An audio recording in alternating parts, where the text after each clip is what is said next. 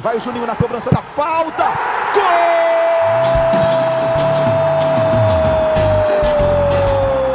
Está entrando no ar o podcast. Sabe de quem? Do Vasco! Do Vascão da Gama, do Gigante da Colina. É o GE Vasco. Fala, torcedor vascaíno! Tá começando o episódio 115 do podcast GE Vasco. Eu sou o Luciano Melo e hoje a gente tem aqui um convidado muito especial, nossa terceira entrevista em três semanas. A gente conversou com Marcelo Cabo, a gente conversou com Morato depois da vitória sobre o Flamengo. E hoje a gente está recebendo um jogador que conhece cada canto do Vasco, cada canto de São Januário. Tem 23 anos só, mas parece que já viveu uma vida dentro do Vasco. Andrei, volante titular do time hoje. Andrei, seja muito bem-vindo. Obrigado pela sua presença aqui. Obrigado a vocês aí pela oportunidade. É, vamos seguir aí para gravar um grande podcast. Para conversar com o Andrei, estou aqui com dois setoristas de Vasco do GE, por ordem alfabética. Como é que você está, Fred Gomes? Seja bem-vindo. Fala, Lulu. Fala, Baltar. Pô, tem que fazer spoiler, eu gosto. Lulu, muito legal receber o Andrei. Ele, para mim, foi o melhor jogador do Vasco contra o Boa Vista e quero conversar com ele sobre a grande fase dele e também sobre um lance específico que, para mim, exemplifica bem a evolução física, não só física, técnica e tática dele. Valeu. Passar a bola para o Baltar. Boa, segundo setorista, com dois spoilers já na fala do Fred. Como é que você está, Marcelo Baltar? Seja bem-vindo. Fala, Fredão, Luciano, Andrei, seja bem-vindo aí. Vamos bater um papo. Ele vai falar um pouquinho sobre esse início de temporada que está sendo muito bom, né? Tá, tá se firmando aí com o Marcelo Cabo nesse, nesse novo Vasco. Eu falei que você já viveu uma vida e eu fico pensando assim, as tuas fases boas, as tuas fases ruins, você já viveu muita coisa dentro, dentro do clube. E viveu um rebaixamento agora, né? Em, em 2020, temporada 2020, que acabou no início de 21. Para você, e você que está começando bem essa temporada, o que, que mudou, cara? O que, que você vê de diferente ali do fim de, até o fim de fevereiro, daquele time que acabou rebaixado, para hoje, em abril, o time que foi eliminado do Carioca, mas terminou com uma sensação boa, um time que está classificado para a terceira fase da Copa do Brasil. O que, que você acha que mudou nesses últimos dois meses no Vasco? Cara, então, foi um momento triste para todo mundo. Acho que rebaixamento é uma mancha na história do clube, então ter participado disso foi triste para mim pô, é um momento, ainda mais eu fui criado dentro do clube, mas assim, questão de mudança, acho que o clube está com um trabalho muito mais sério. É, o Pássaro chegou e mudou tudo aqui dentro completamente, então, assim, eu vejo o clube mais sério, um clube é, que fala, que, que fala e cumpre tudo aquilo que promete, então, assim, profissionais também muito competentes que chegaram, que estão ajudando bastante. E eu acho que essa foi a grande mudança, sabe? E o grupo abraçar também o trabalho do professor, é, do, Marcelo, do professor Marcelo. É, acho que ele veio com uma ideia, com um plano de jogo assim muito interessante. Todos abraçarem de uma forma assim excepcional, é, como ele falou no jogo contra o Boa Vista, o que vocês estão correndo por mim é brincadeira. Então, acho que isso tem sido a diferença do clube. É claro que estamos em formação, é, estamos em crescente evolução, e eu tenho certeza que vamos conquistar os nossos objetivos e vamos crescer muito, porém, acho que a grande mudança foi essa, é, o profissionalismo das pessoas que chegaram, é, a capacidade de todos de se unirem e mostrarem que o Vasco é um, é um só, e eu acho que isso que tem dado certo nesse início e vai dar certo até o final do ano. Andrei, você falou sobre vocês terem corrido muito contra o Boa Vista. Eu acho que o, o, o que ilustra melhor a sua atuação, para mim você foi o melhor em campo, é um lance aos 43 do segundo tempo, que o Hernando perde uma bola, você vai, recupera lá atrás, já passa, aparece no meio, toca para o cano, dá um chute cruzado. Como é que você conseguiu esse, é, essa evolução física? Você já falou que fez uns trabalhos à parte, e queria saber também se você é um jogador que, que, se interessa de chegar num preparador, num fisiologista e falar, professor, é, o que, que eu melhorei aqui? Ganhei massa muscular e tudo mais, ganhei altura. Me diz, por favor, dessa tua evolução física e dessa tua entrega que você mostrou nesse último jogo e em todos de 2021. É, então, eu costumo brincar com o meu nutricionista aqui, o Paulinho, que o André de 2021 é um André diferente. É, eu sempre procuro chegar nele e perguntar o que eu tenho que fazer, o que eu tenho que tomar E eu tenho, assim, é, curiosidade de saber do que, que eu estou evoluindo, do que, que eu estou buscando. E 2021, como eu disse, eu che chegou um novo preparador para academia, o Daniel continuou também, que tem um trabalho excepcional. E eu conversei com ele, conversei com o Luiz, que agora é um homem da academia, que tem me ajudado bastante. E eu falei que eu, esse ano tinha que ser diferente, que eu ia fazer nem que eu né, nem que eu ficasse depois do treino, que eu chegasse antes para malhar. Então eu estava chegando, eu estou chegando todos os dias antes fazendo trabalho com o Luiz, trabalho de força. E isso tem dado assim bastante resultado, diminui bastante é, bastante assim gordura e ganhei muito mais massa do que eu já tinha. Então é algo que está me ajudando muito. Estou me sentindo muito mais leve dentro de campo, muito mais forte. É um lance assim que eu, eu reparei assim essa mudança e essa, esse trabalho de força fazendo efeito foi no clássico contra o Flamengo, quando eu vou disputar uma bola ali com o Gerson, na, no lance do gol do Cano, e eu trombo com ele na massa e ele até cai, então, assim, aquilo ali me deu mais motivação ainda, que eu falei, pô, esse trabalho está fazendo efeito, esse trabalho está me ajudando, estou me sentindo mais leve, estou conseguindo fazer é, essa transição de ajudar na defesa e conseguir chegar no ataque também para ajudar. Então, assim, estou feliz de estar tá vivendo isso. É, quero muito continuar é, o que eu tenho colocado para mim é, esse ano e uma palavra que eu tenho usado bastante é constância. Constância de fazer os trabalhos, de ver tudo que eles estão me passando, de procurar saber assim onde eu estou evoluindo, onde eu tenho que evoluir para ter um ano assim brilhante com a camisa do Vasco, porque ano passado foi um ano assim muito doloroso no final de ano, aquele rebaixamento. Então, eu quero que 2021 seja um grande ano e tenha essa mudança e, e a gente consiga os nossos objetivos. Andrei, tudo bem? Você falou, você falou a palavra constância, né? Eu nem ia te perguntar isso agora, mas a gente repara assim que ao longo da sua carreira você teve ótimas fases, né? Apareceu, apareceu muito bem Ano passado com o Ramon, no início do Brasileiro, acho que você era um dos protagonistas ali, e agora novamente tendo um momento muito bom, mas, mas tem fases, oscila né, com fases muito ruins, que, que você perde espaço no time. É, o que, que, você acha que precisa, você acha que é essa parte física, o que, que você acha que precisa para ter uma sequência, assim, como você falou, um ano brilhante, para ter uma sequência e se firmar de vez com o titular do Vasco?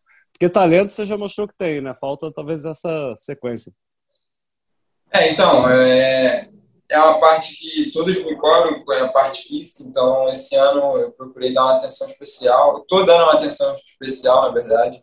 Estou é, chegando antes, como eu disse, fazendo o meu trabalho, porque acho que se eu estiver bem fisicamente, voando fisicamente, consequentemente os resultados virão e vão vir.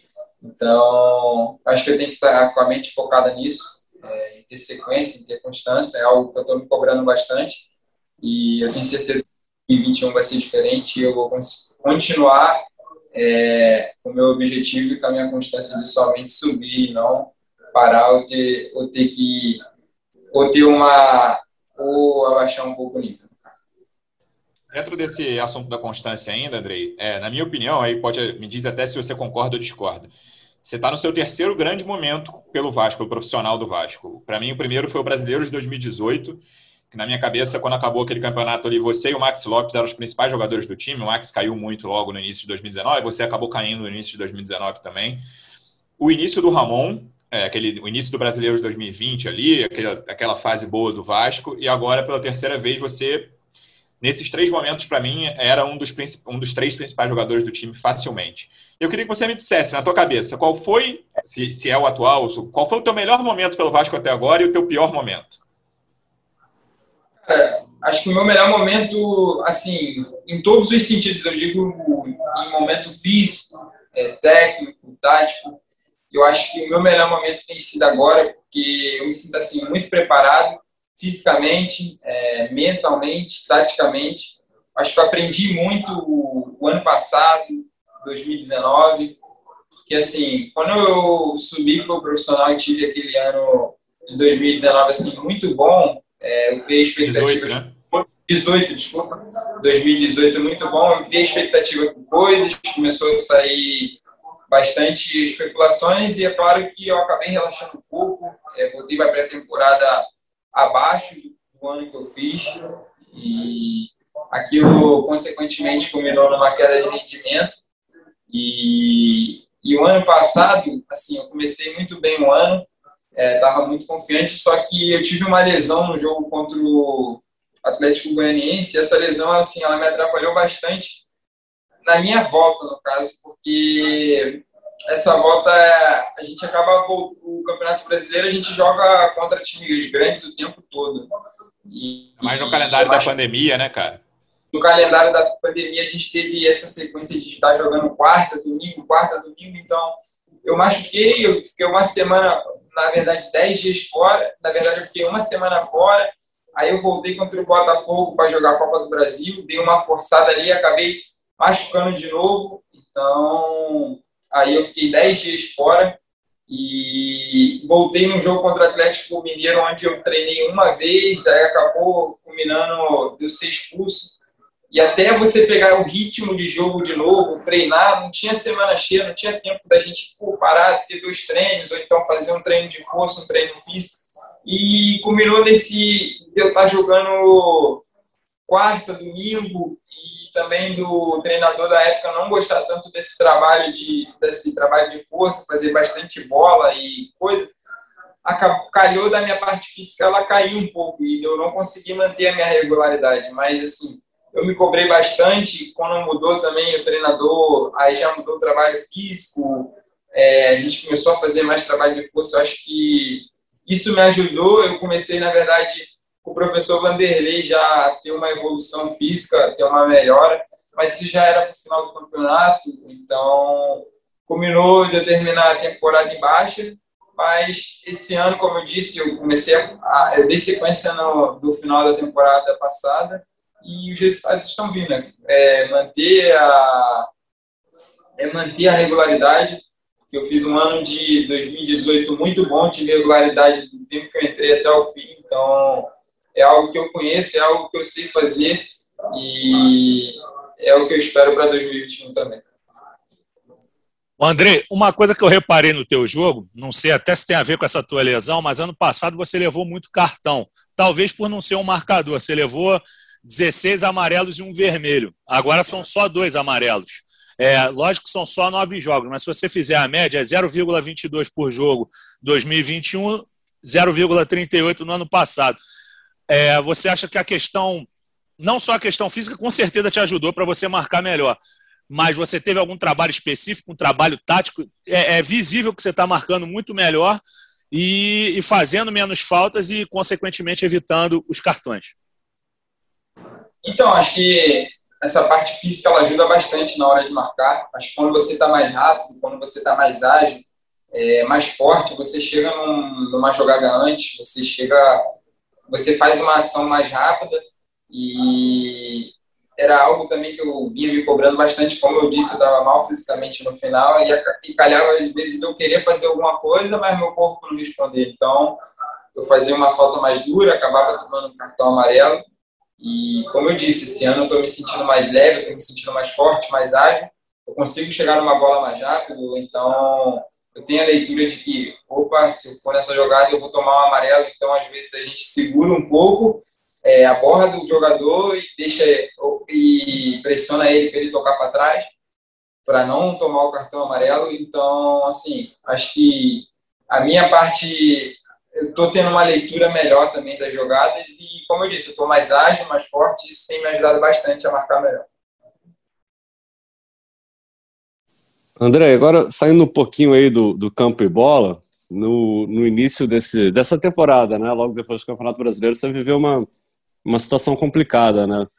Você foi ameaçado aí, junto com a sua família, em frente, a, em frente da sua casa, por torcedores né, de organizada. Como foi essa situação? Foi seu momento mais difícil no Vasco? Você chegou a, a prestar queixa? E como que está essa situação, né? A situação, o caso andou na, na polícia, investigação? Como que está isso?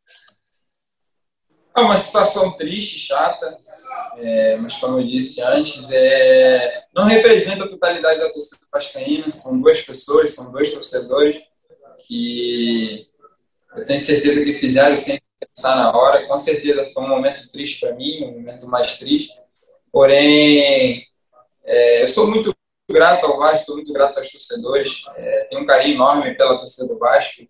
Essas duas pessoas não representam a torcida e nunca vão representar, porque já passei por tantos lugares, já vi tantos torcedores do Vasco e o respeito sempre foi muito grande, sempre foi muito mútuo.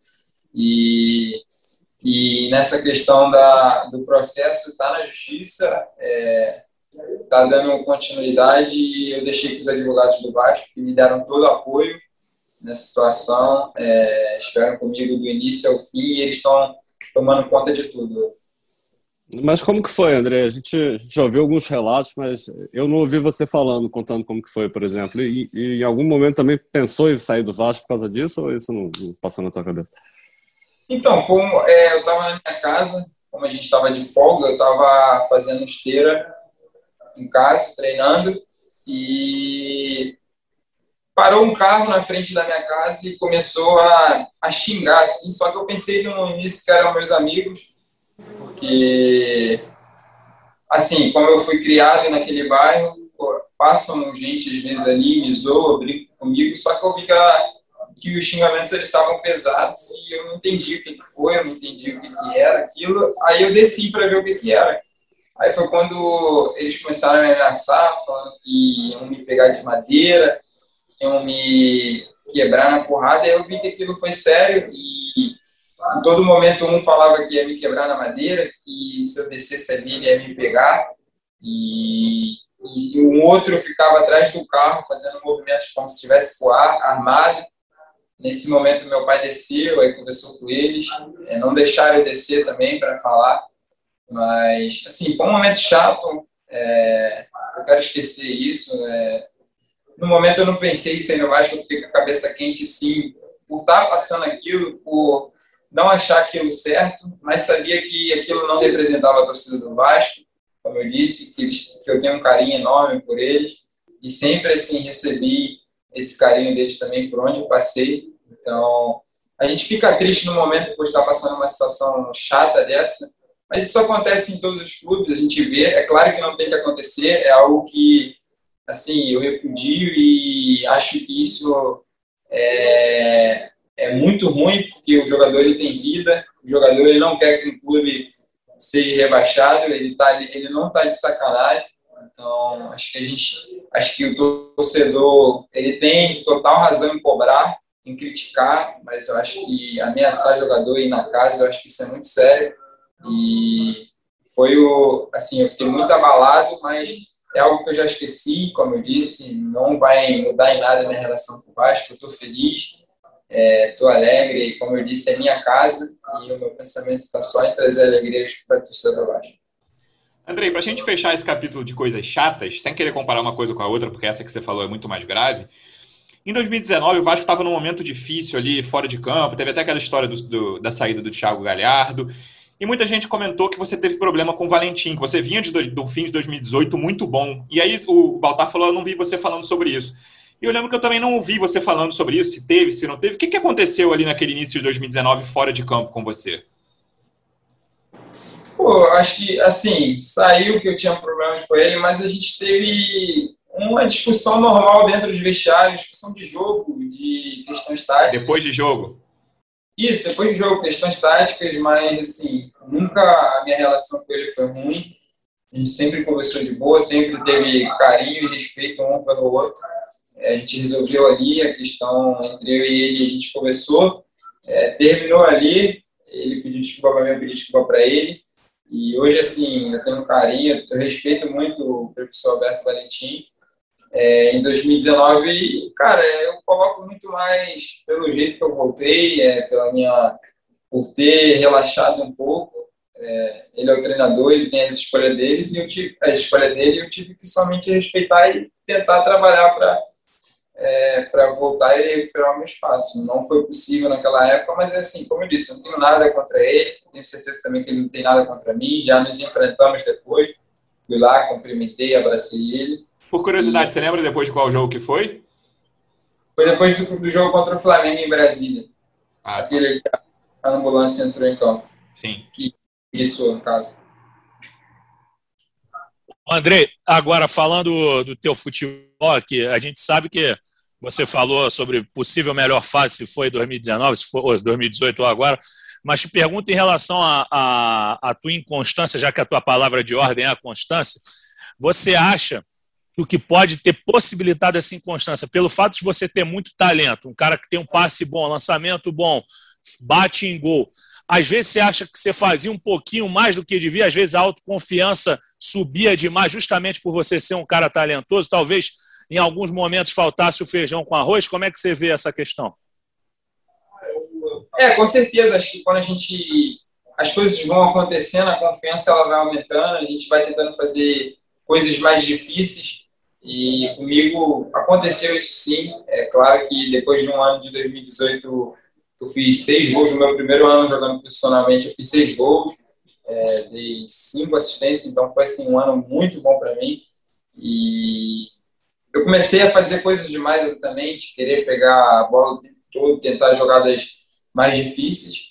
E, e algo assim também que eu acho que possa ter ajudado, é, eu acho que a inconstância do time também. Como eu era um moleque, eu, eu era um garoto novo, então é, acho que o time, nesses altos e baixos, acabou combinando também e ajudando a eu ter essa irregularidade.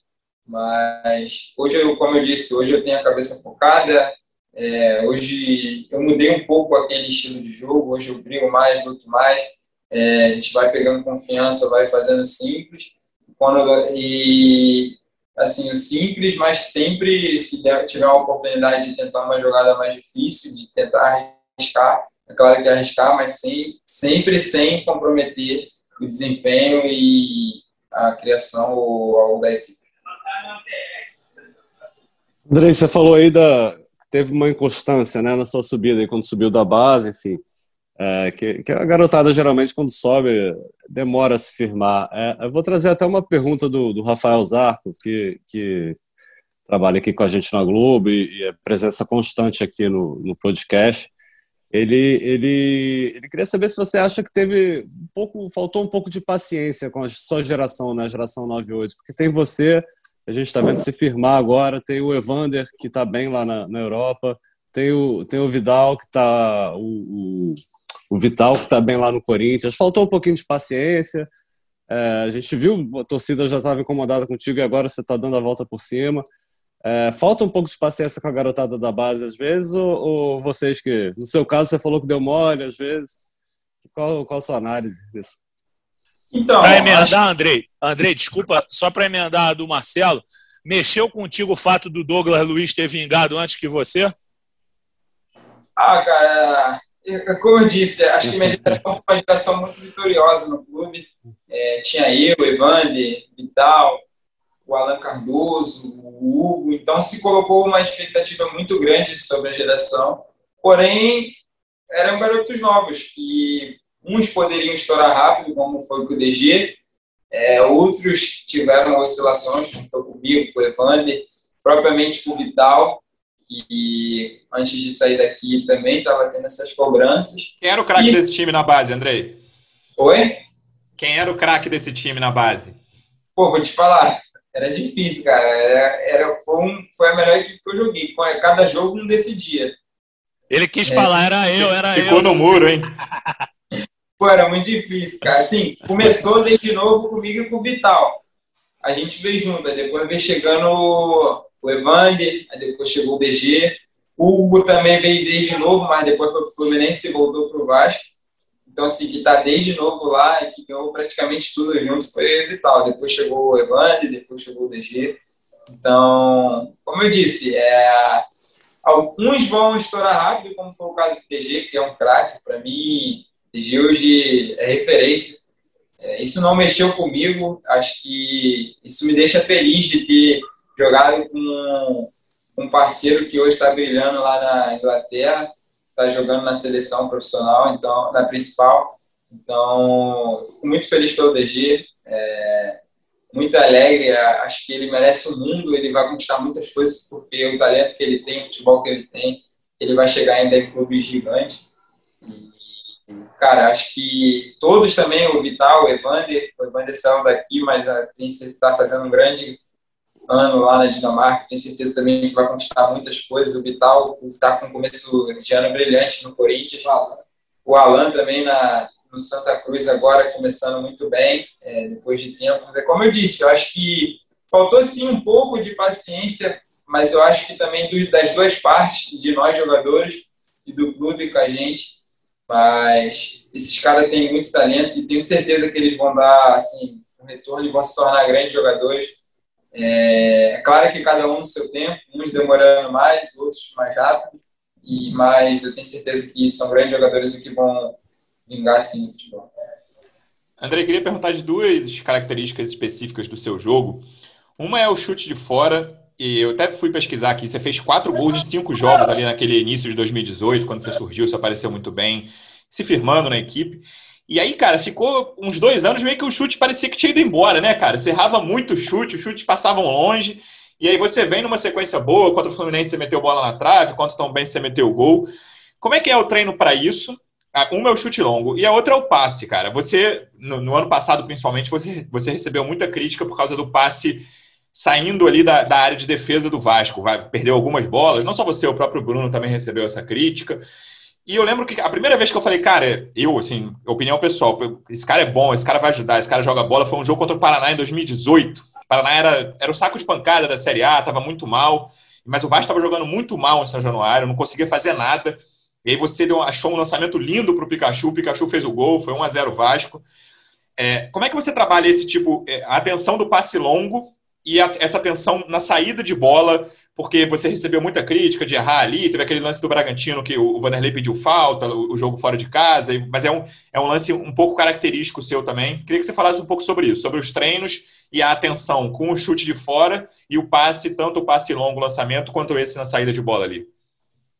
Então, o chute, como eu disse, eu comecei em cinco jogos, eu fiz quatro gols, então a gente tem aquela confiança de querer chutar o tempo todo e acabou que eu comecei a errar bastante. E, assim, eu queria chutar às vezes é, caindo, ou então de qualquer jeito, e acabava que eu errava muito. E fiquei, assim, um bom tempo sem acertar o chute. E, na verdade, eu comecei a treinar, sim, é, esse chute de longa distância agora. Porém, agora eu tenho mais calma na hora de chutar. É, antigamente, eu chegava na entrada da área, eu queria abrir um espaço para chutar, e aquilo estava acabando que estava me queimando, que eu estava fama de chuta-chuta ou de chuta de qualquer jeito. E hoje, assim, eu tento ter o máximo de paciência para chutar. Eu tenho. Eu chego ali na área, eu procuro servir um companheiro melhor. Eu só chuto o gol quando eu tenho total convicção de que eu vou acertar o gol ou então que eu vou fazer o gol. Então, assim, é algo que eu tenho trabalhado mais a minha cabeça do que propriamente o chute. O chute, graças a Deus, assim, desde a base, foi um dom que Deus me deu de chutar bem. E é claro que a gente tem que aprimorar cada dia, porém, eu acho que o que mudou foi a forma de eu saber usar o chute, sabe? De ter que usar ele na hora certa para não ter essa cobrança ou então essas críticas de tipo, ah, chuta toda hora, tá chutando errado. E sim chutar na hora certa, quando estiver equilibrado, quando estiver no momento certo, para acertar e fazer o gol.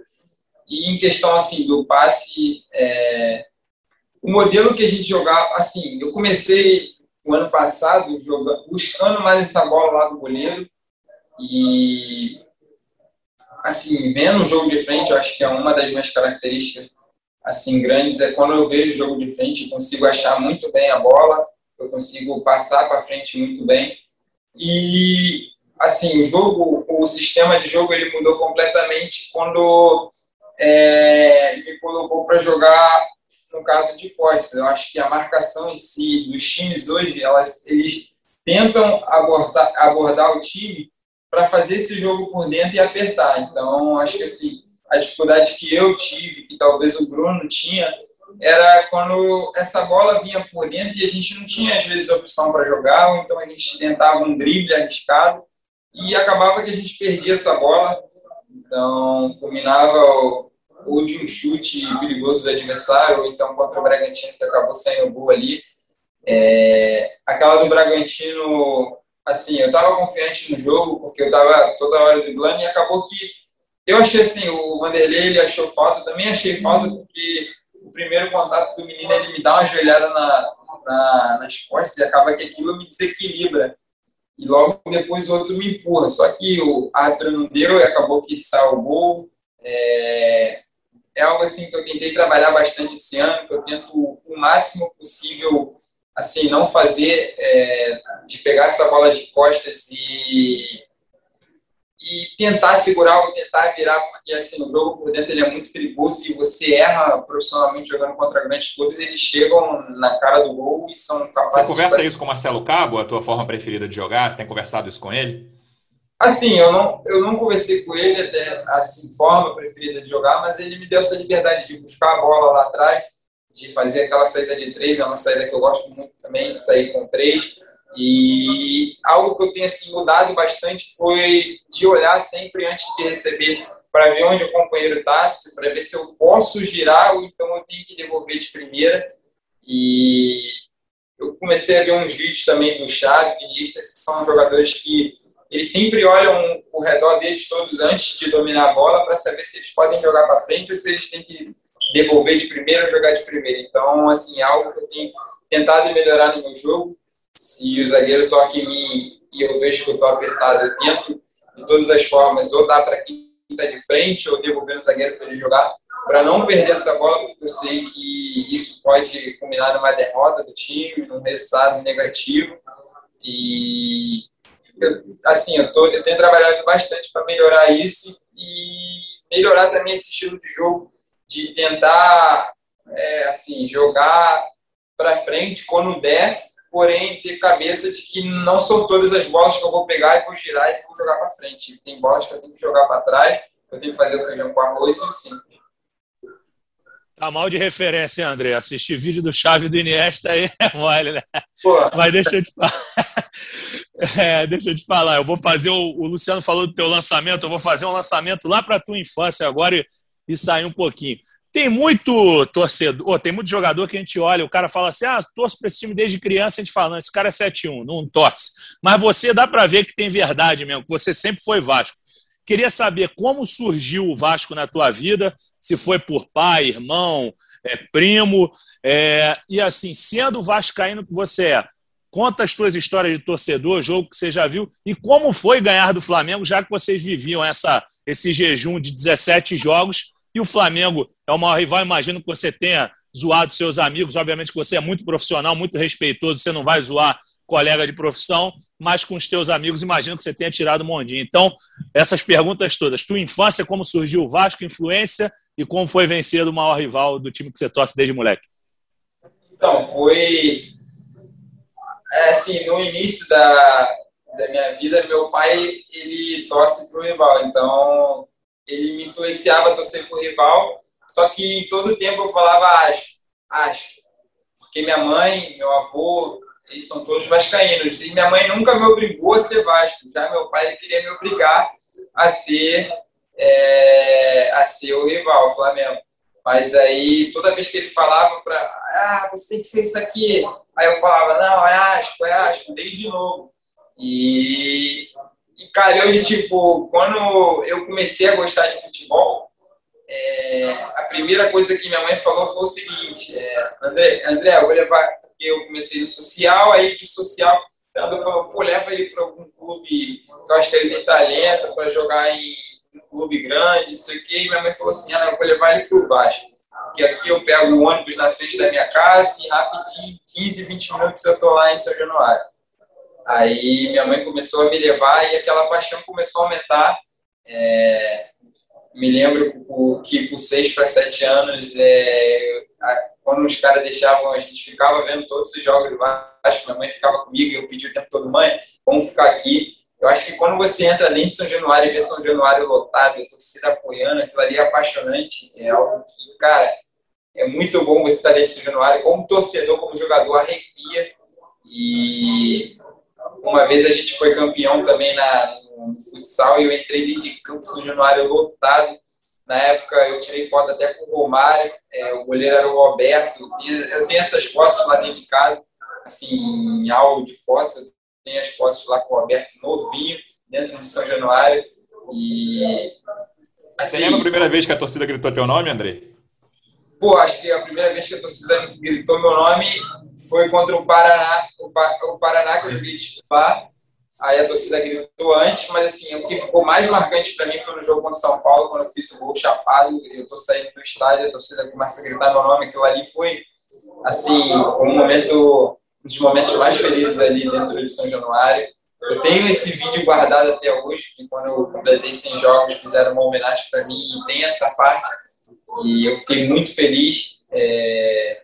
Lembro também da, de 2011, a Copa do Brasil, quando o time foi campeão, foi comemorar dentro de São Januário, São Januário lotado, e eu lá na social gritando, pulando, Dedé, o Romulo, que hoje é um companheiro de futebol, acho que quando a gente está na torcida, a gente não imagina que no futuro a gente pode estar tá jogando com aqueles caras que a gente ovacionou, aqueles que a gente é, torcia na base. Então, assim, já vivi muitos momentos como torcedor e agora vivendo como jogador é algo assim extraordinário. A influência assim, que eu tive foi da minha mãe e do meu avô, que sempre foram vascaínos.